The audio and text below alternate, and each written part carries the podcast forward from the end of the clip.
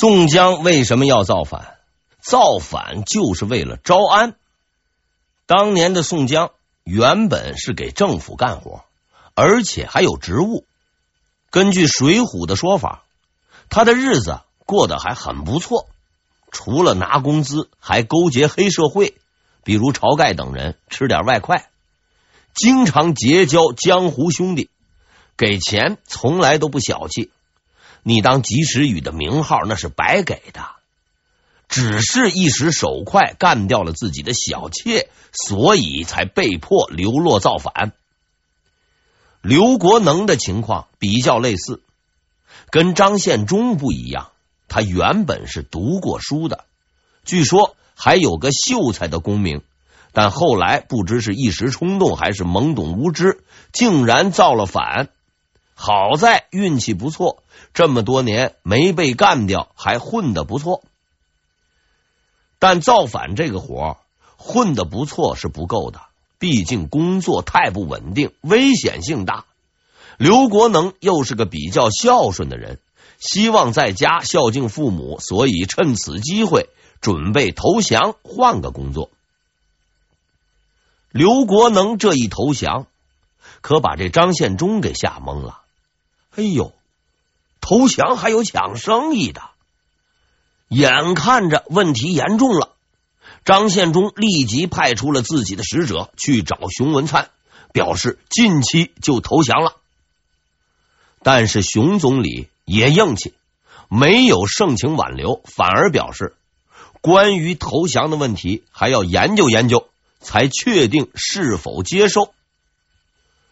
原本投降是供不应求的，现在呢成了供大于求，卖方市场变成买方市场，麻烦了。但是张献忠不愧是在衙门里面混过的，非常机灵，立刻转变了思路，决定送礼。而且张献忠明智的意识到，熊总理的道行很深，两广总督那是个肥差。单是送钱估计没戏，所以他专程找了几件古董玉器，哎，反正这都是抢来的，派人就给送了过去，只求一件事，让我投降。捞钱之余还有政绩，如此的好事，对熊总理而言，不干就不是人。他马上接受了投降，并且命令张献忠等人就地安置。张献忠投降的时候，手下有七八万人，而他的驻地在古城，现今湖北的古城。消息传来，崇祯极为高兴，认定熊总理是旷世奇才，大加赞赏。杨嗣昌也很高兴，高兴之余，他提出了一个想法。客观的讲，这是个比较阴险的想法。以至于后来很多人认为，如果照这个想法办了，天下就消停了。这个想法的具体内容是让张献忠在投降之前办一件事，去打李自成。这就好比黑帮团伙，每逢拉人入伙的时候，都要让新人干点缺德事，比如砍人放火之类。专用术语叫沾点血，今后才好一起干。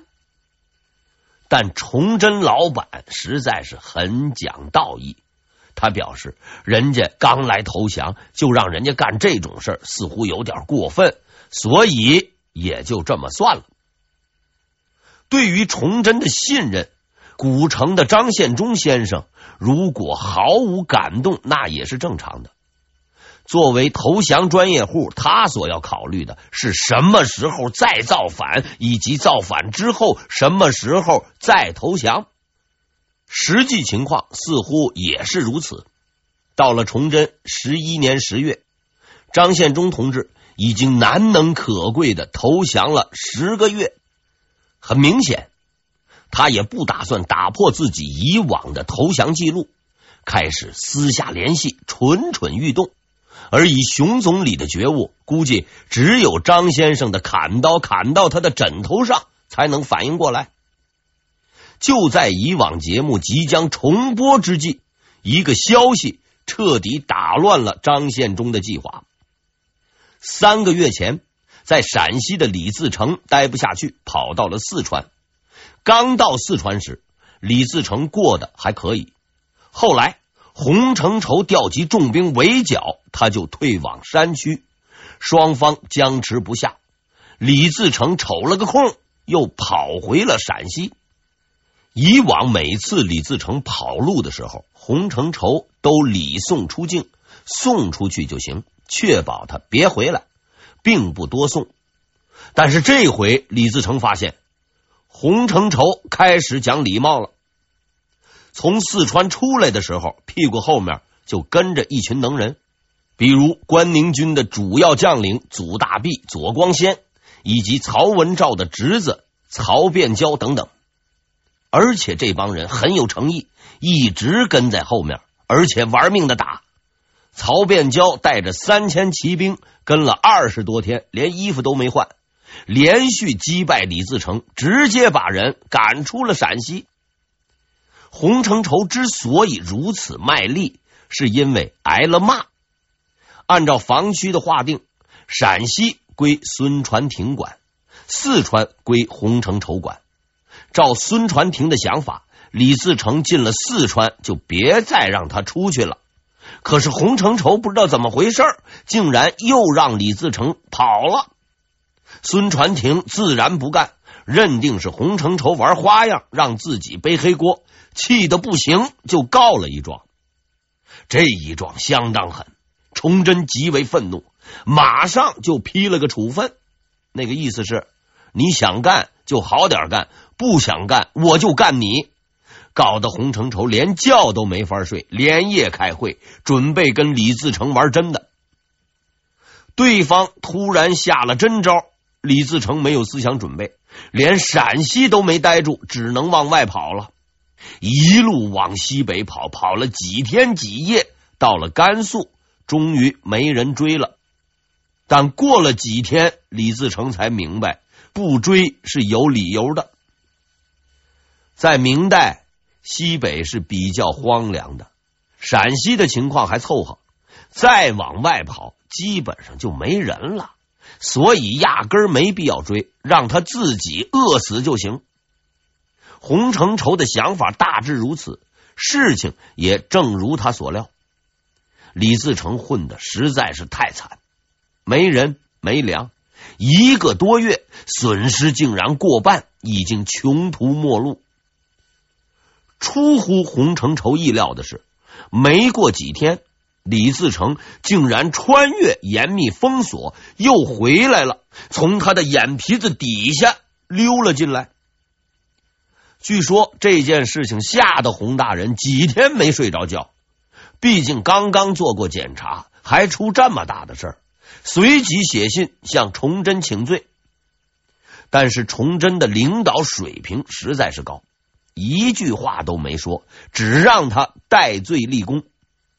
洪大人呢，感动的是眼泪汪汪，决心以行动来报答领导的信任，马上找到孙传庭，要跟他通力合作，彻底解决李自成。孙传庭很够意思，啥也不说了，立即调兵发动总攻，在一个月里跟李自成打了四仗，四仗之后，李自成只剩下一千人，只剩下一千人的李自成躲进了汉中的深山老林。原本那是几万精锐手下，被打的只剩下一个零头。甚至连他最可靠的亲信齐总管也带着人当了叛徒，在山沟里受冻挨饿的李自成感到了刺骨的寒意。如果要是张献忠到了这个时候，估计啊早就投降洗洗睡了。但是李自成依然不投降，他依然要坚持。但是老待在山里，终究那是不行的。必须得走出去。经过分析，李自成正确的认识到，四川是不能去了，陕西也不能去了。要想有所成就，唯一的目的是河南。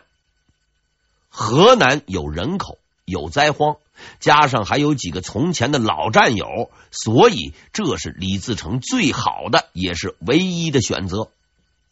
而从汉中到河南，必须经过南原。南原位于潼关附近，是此去必经之路。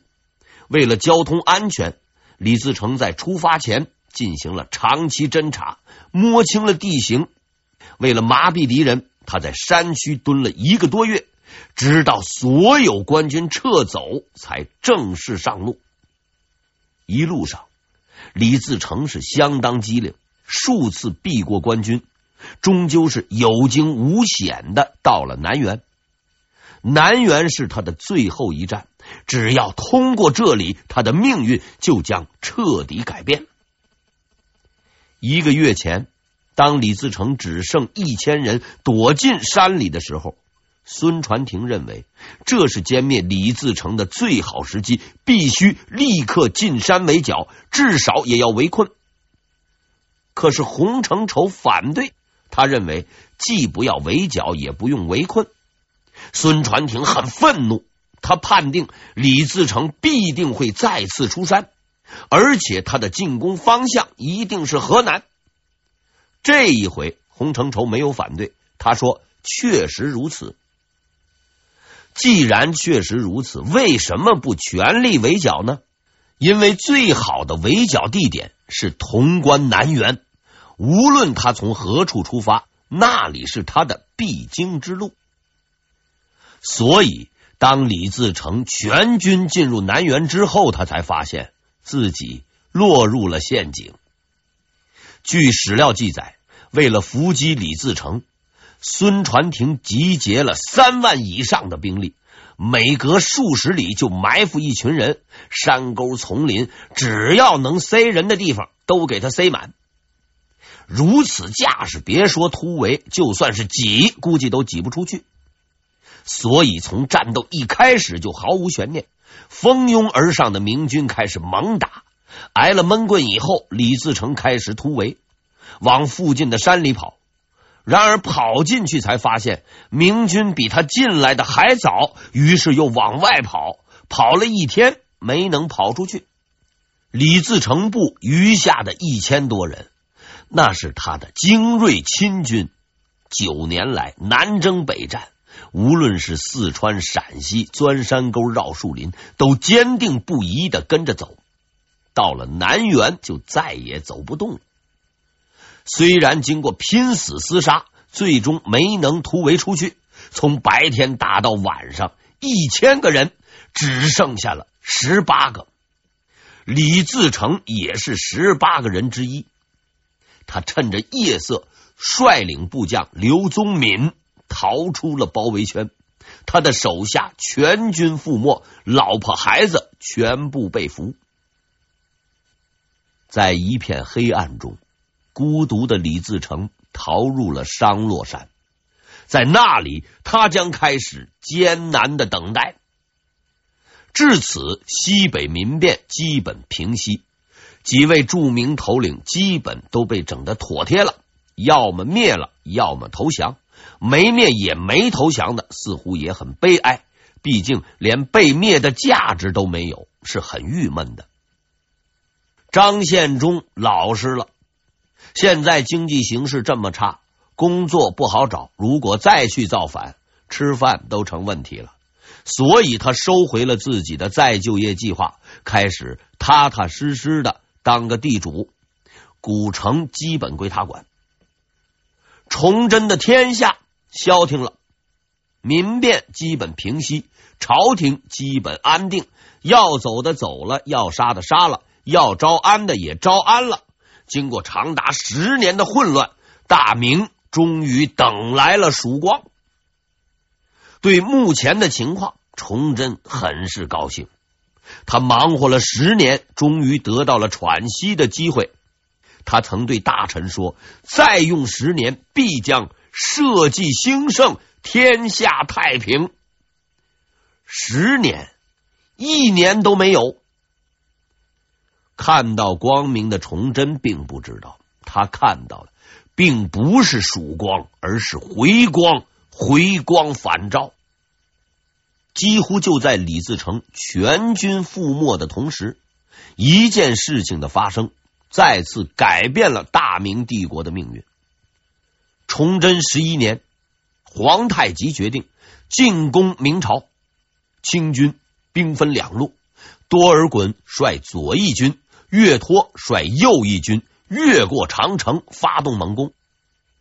应该说，为了这次进攻，皇太极是很费了一番心思的。他不去打关宁防线，也是实在打不过来，居然绕了个大圈，跑到了密云。密云的守军很少，但几乎没人认为清军会从这里进攻，因为这个地方山多，而且非常险要，要从这里过来要爬很多的山，而且很难爬，还要爬很久。从这里打进来，那是绝无可能。皇太极他选择的地方就在这里，他的战术非常简单，就是爬山。清军爬过来的时候，蓟辽总督吴阿衡正在喝酒，还喝大了，脑袋比较晕。这个人要是喝醉之后啊，有两个结果：一头疼，二胆子大。这两个后果，吴总督都有。最终后果是，头疼的吴总督胆大无比，带着几千人就奔着清军去了。喝醉的人要是一打一，仗着抗击打能力还有点胜算；但是要群殴打群架，也就只能被殴。没过多长时间，吴总督就被殴死了。清军突破了长城防线，全线进攻，形势万分危急。密云距离北京，今天坐车的话，如果要是没堵车，大致就是两个钟头。当年骑马如果没有堵马，估计也就是一两天。离京城一两天，也就是离崇祯一两天。所以这个消息传到了京城，大家都很恐慌，只有几个人不慌，其中之一就是崇祯。崇祯之所以不慌，是因为六个月前他就知道清军会进攻，而且连进攻的时间他都知道的一清二楚。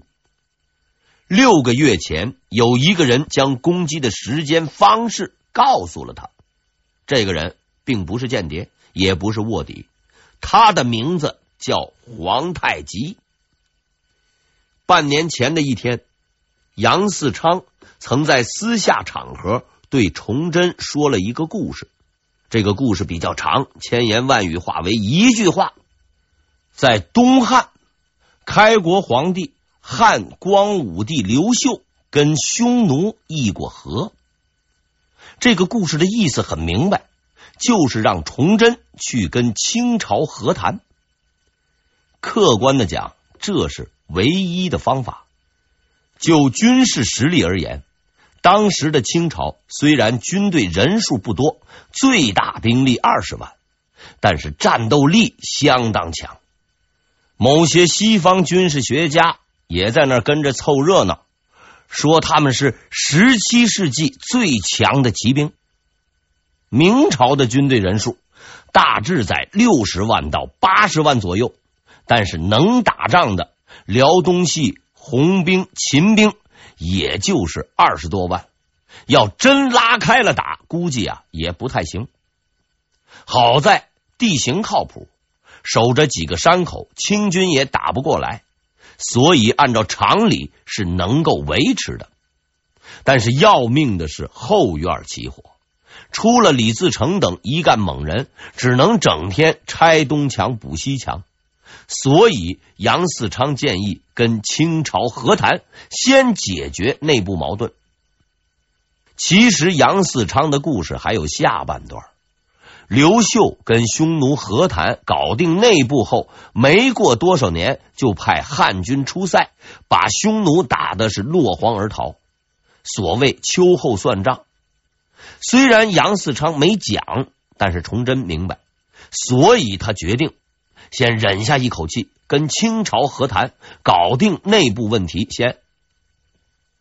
当时知道这件事情的只有三个人，包括崇祯、杨嗣昌、太监高启前。为确保万无一失，和谈使者先是不能派的。杨嗣昌不知道到哪学么来个算命的，跑到皇太极那边说要谈判。皇太极的态度相当好，说愿意和谈，而且表示如果和谈成功，就马上率军撤回原地。当然了，这位老兄一向不白给。末了还说了一句：“如果和谈不成功，我就打过去。具体的时间就是在今年的秋天。”崇祯愿意和谈，因为这是没办法的办法。过了几个月，在崇祯的暗中指使下，杨嗣昌正式提出了建议，与清朝和谈。此后的事情。打死他都想不到，这个建议提出以后，按史料的说法，赞成的人很少，反对的人很多。事实上是只有人反对，没有人赞成。最先蹦出来的是六部的几个官员，骂了杨嗣昌，然后是一波言官，说杨嗣昌卖国，应该拉出去千刀万剐，全家死光光。但把这件事情最终搅黄的是最后出场的一个人——黄道周。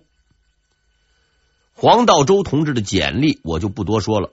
这位仁兄后来有个外号叫做“黄圣人”，最后跟清军死战到底，堪称名副其实。黄圣人当着皇帝的面，直接就跟杨嗣昌搞辩论，一通天理人欲。先把杨嗣昌说晕，然后发挥特长。他的专业是理学，从理论的角度证明杨嗣昌主张议和是天理难容，违背人伦等等等等。说了半天，杨嗣昌基本没有还手之力。崇祯虽然气不过，但是黄先生理论的基础太扎实，也没办法。等到辩论完了，也不宣布结果，当场就下了令：黄道周连降六级到外地去搞地方建设。皇帝大人虽然出了气，但是和谈是绝不可能了。杨嗣昌再也没提，大家都能够等。皇太极例外。他在关外等了几个月，眼看就没了消息，认定自己是被忽悠了，就又打了进来。